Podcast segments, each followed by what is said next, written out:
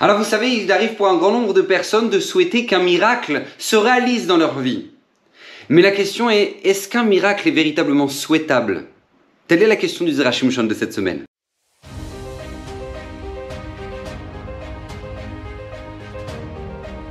Alors le Zerachim de cette semaine, Bezrat Hashem, est dédié pour la réussite Bezrat Hashem dans toutes les affaires de Yosef Ben Gila et de toute sa famille. Alors j'aimerais aborder un sujet, un sujet assez incroyable, je vous dire pourquoi, parce qu'en fait, vous savez, le, le, Zerachim rapporte une Gemara, une Gemara dans Nedarim, qui dit que la présence divine, c'est-à-dire qu'une personne ne peut être prophète que lorsqu'elle remplit quatre conditions. Alors, la première, c'est que cette personne soit chachama, que cette personne soit quelqu'un d'intelligent. La deuxième, c'est que cette personne-là soit gibor, soit forte. La quatrième, c'est qu'elle soit balkoma, qu'elle soit grande. Et euh, la quatrième, c'est tout simplement que cette personne-là soit riche. D'accord? Ce sont c'est les quatre conditions. Et ces quatre conditions, on les apprend de Moshe Rabbeinu. Parce que Moshe Rabbeinu remplissait justement ces quatre conditions. Moshe Rabbeinu était extrêmement intelligent, vous vous tentez bien, d'accord Parce que pour connaître toute la Torah, donc faut forcément être très intelligent, d'accord C'est Moshe Rabbeinu.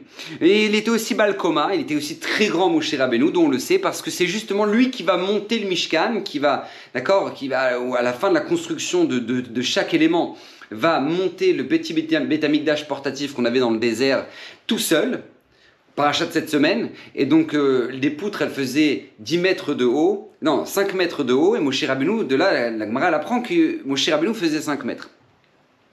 Donc, c'est lui qui va le monter. Donc, de là, on apprend qu'il est grand. Gibor, bah, il devait forcément l'être parce que pour porter, comme ça nous dit la Gemara, euh, pour porter les louchot, les tables qu'il a descendues euh, du Arsinaï, qui pesait extrêmement, qui était extrêmement lourde, eh ben il fallait absolument être quelqu'un de fort pour faire ça. Et euh, riche, parce que Moshe Rabbeinu était justement riche, lorsqu'Akadosh Baruch justement va lui demander de tailler les deuxièmes tables, parce que les premières tables étaient entièrement divines, mais les deuxièmes tables, Akadosh Baruch va demander à Moshe Rabbeinu de tailler justement ces tables dans la pierre. Dans quelle pierre? Dans le saphir. Et donc, et donc tout, il lui a dit tous les résidus, ce sera pour toi. Ce sera pour toi, tu peux les garder. D'accord? Donc on apprend ces quatre conditions-là qui sont euh, les quatre conditions de base pour qu'une personne puisse recevoir la présence divine, la, puissance de, de, de la parole d'Hachem qui sont les quatre conditions que Moshe Rabbeinu lui-même avait. Et justement, le Zerachim s'interroge, il dit, mais pourquoi justement, par achat de cette semaine, ça devait être Moshe Rabbeinu qui devait monter le Mishkan? Pourquoi? A priori, c'était pas à lui de le faire. A priori, c'était pas à lui de le faire. A priori, c'était à Betzalel.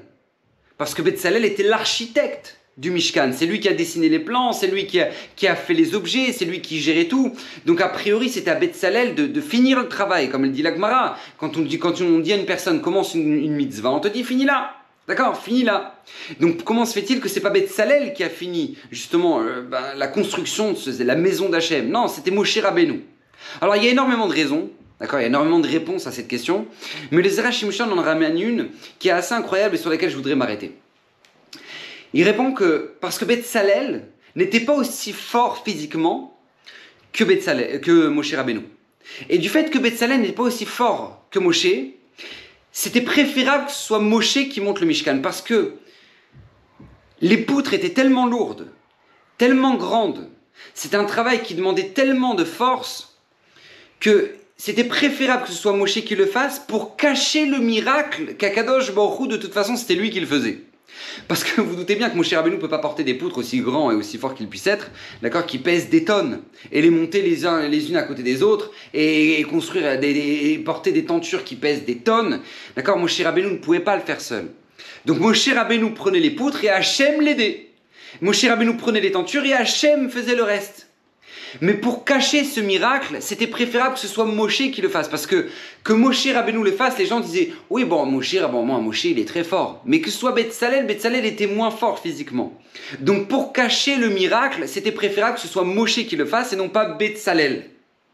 Je sais pas si vous imaginez un peu ce que nous dit les Shon. Même si normalement, en principe, c'est préférable que Betzalel le fasse, là on te dit non, c'est préférable que ce soit Moshe qui le fasse. Pourquoi? Pour cacher le miracle qu'en fait c'est Hachem qui est derrière tout ça et que c'est lui qui le fait.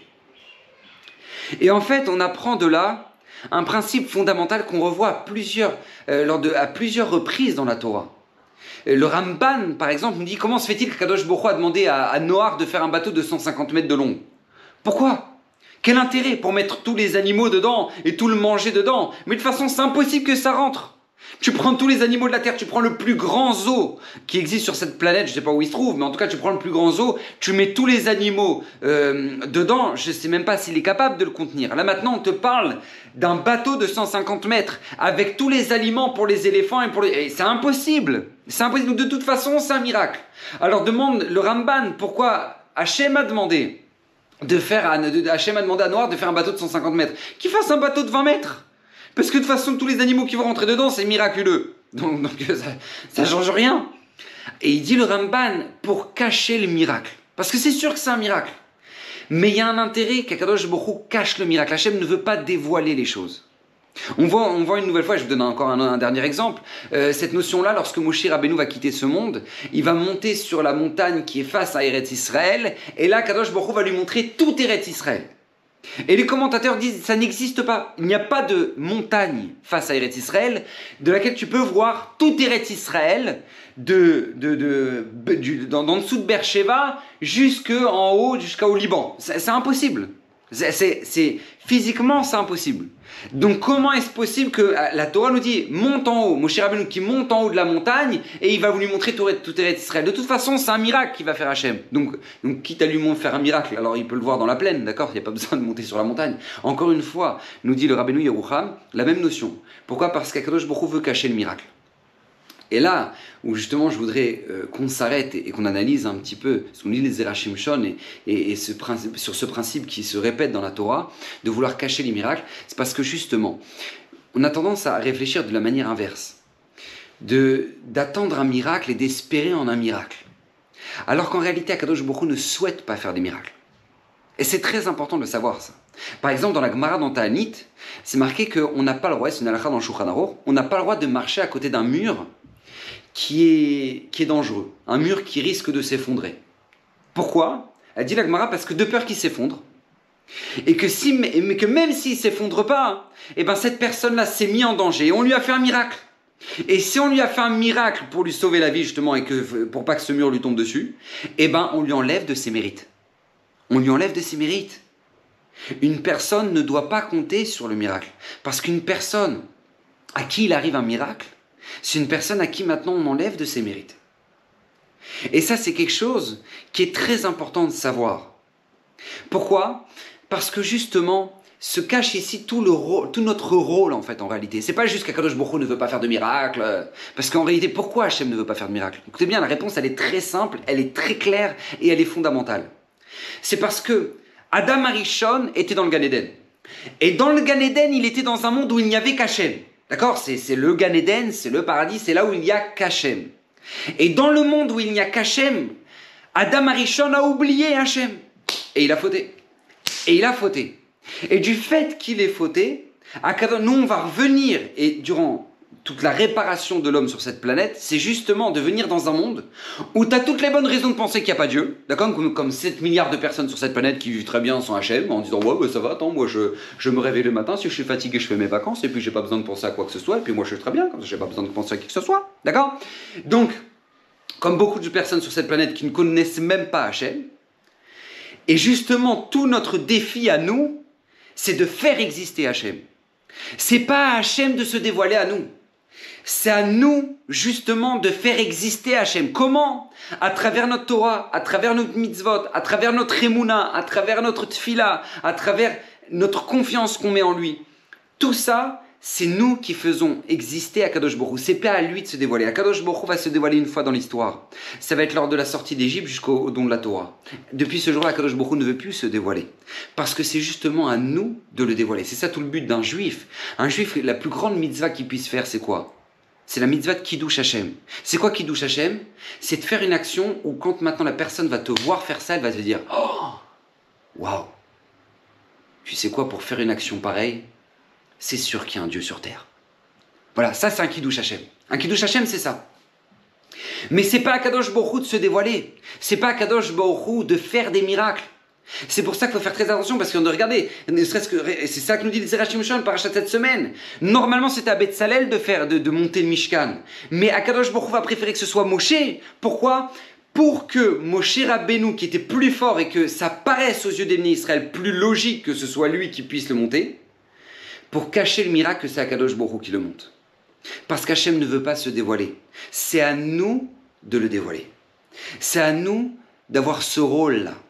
Et ça, c'est quelque chose qui est très important parce que justement, là-dessus, et je le répète, beaucoup trop de personnes réfléchissent à l'envers en se disant Ah, bah moi, j'ai pas le droit à mon miracle, et puis moi, voilà, j'aimerais tellement que, je sais pas, avoir une, un miracle extraordinaire qui m'arrive. J'ai non, non, non, c'est pas, c'est pas, c'est pas à Hachem de se dévoiler à toi, c'est à toi de faire dévoiler à Kadosh Baruch C'est ça notre mission. Parce que puisqu'Adam Arishon, qui était dans un monde où il n'y avait qu'Hachem, il va oublier Hachem, alors on va le faire venir dans un monde où il a toutes les bonnes raisons de penser qu'il n'y a pas Hachem, et c'est à nous de le dévoiler. Telle est notre mission, tel est notre rôle, et je vous assure, c'est une grande responsabilité, Baruch Hashem, on est fier de la prendre, on est fier de l'avoir. Mais on se doit de le faire, on se doit de l'assumer et ne pas forcément attendre un miracle parce que, comme je vous l'ai dit, lorsque Kadosh Borou fait des miracles, c'est pas forcément bon, d'accord? Ça enlève de nos mérites. Donc, Kadosh Borou Bezrat Hashem vous fasse des miracles dans votre vie, mais des miracles voilés, comme ça s'est passé par exemple ce mois-ci, Chodesh Adar, Chodesh Hadar, le mois de Hadar, où tous les miracles de la Haggadah, de, la Megillah, pardon, la Megillah Tester, sont des miracles qui sont cachés. Il n'y a pas une seule fois le nom d'Akadosh Baruch mais on voit que c'était lui qui, était l'acteur du début jusqu'à la fin, et bien que ce soit exactement la même chose dans votre vie, que Akadosh Baruch soit l'acteur de votre vie du début à la fin, sans pour autant devoir se dévoiler, pour que vous ayez le maximum de mérite. Bénisse, et que le srout, le mérite du Zerachim Shon vous protège, lui-même qui a promis à tout celui qui l'étudiera régulièrement, qui, qui méritera d'une multitude de bénédictions, alors que Bezrat Hashem, toutes ces bénédictions résident dans vos maisons. Que ces paroles Bezrat Hashem soient pour la Hatzlacha de Yosef, Ben Gila, Bracha et à la semaine prochaine.